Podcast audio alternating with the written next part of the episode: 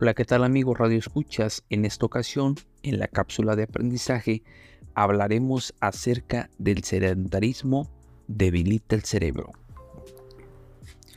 Si bien es cierto, muchas de las personas lamentablemente tienen una mala percepción acerca de lo que es realizar alguna actividad física o bien algún ejercicio.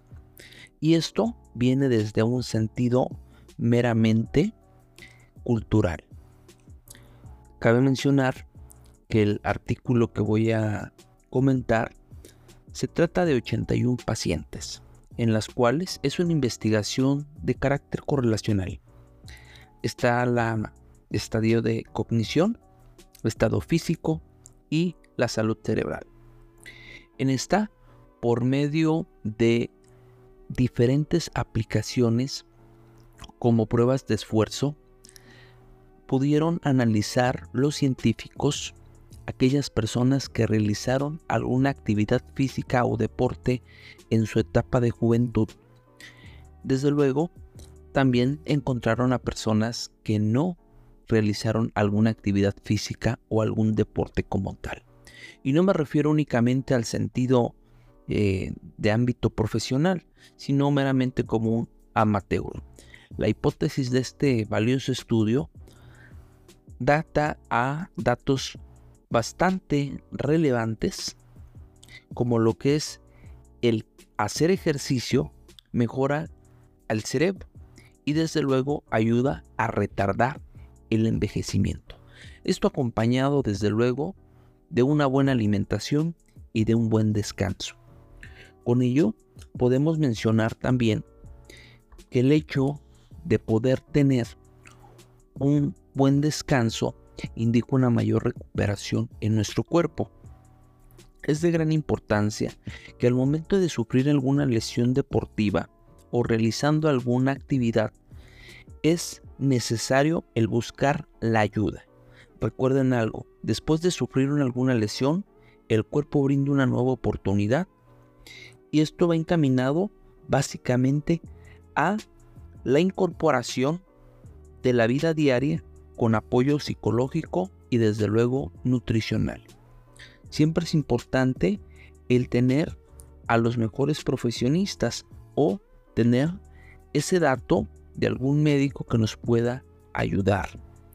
Es importante mencionar algo. Muchas de las ocasiones hemos visto en los parques, en las pistas, en los gimnasios o en diferentes escenarios que sean adecuados para poder realizar alguna actividad física o algún deporte. Y podemos observar algún adulto mayor. Yo los invito a la siguiente reflexión. Analicemos la estructura de su masa ósea.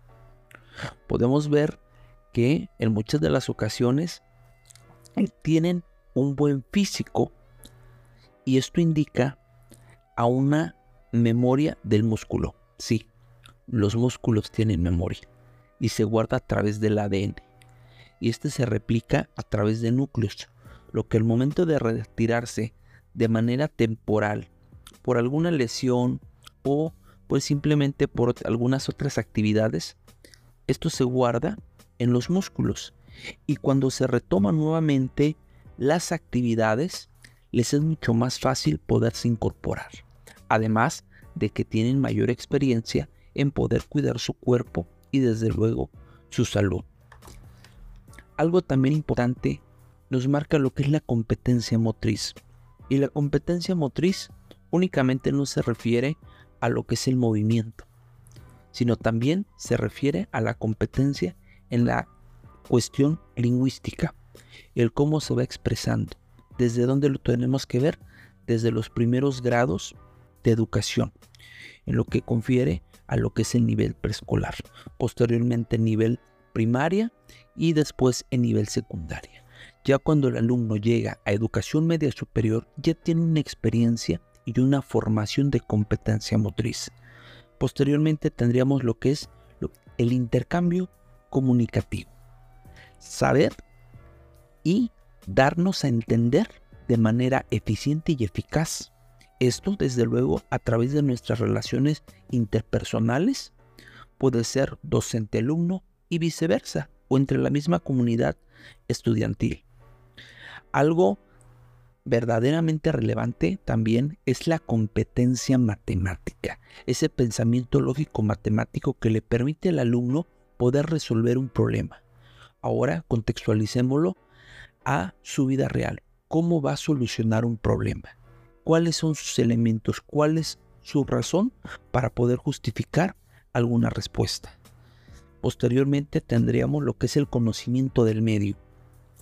Esto nos serviría para poder tener ubicación espacio-temporal, hacia dónde vamos, dónde estamos, cómo podemos llegar, etc. Otro de los ámbitos sería el cultural y el artístico. San Luis Potosí, como a lo largo y ancho de la República Mexicana, se tiene un gran legado cultural. Y es importante que nuestras nuevas generaciones tengan esa competencia de poder saber en dónde están. Y, desde luego, ser embajadores de una buena comunicación hacia las nuevas generaciones de lo que es nuestra riqueza cultural. La otra parte vendría siendo la cuestión digital.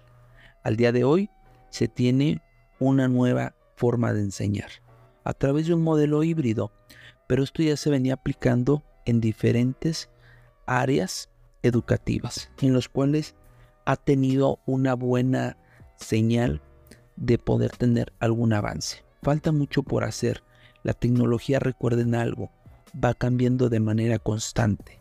Y entonces, lo que hoy nos pudo haber servido, quizás el día de mañana puede ser obsoleto.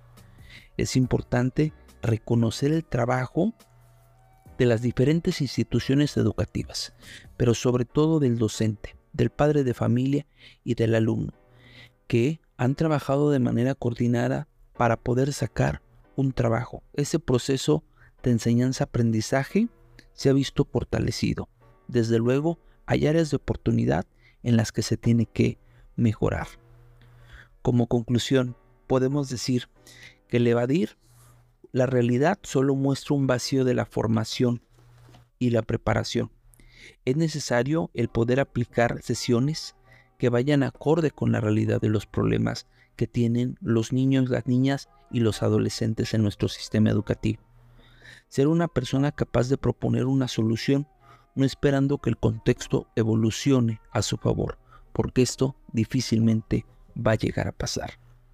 Bueno, estimado Radio Escucha, espero que esta información te sirva y la pongas en práctica. Nos vemos en el siguiente episodio.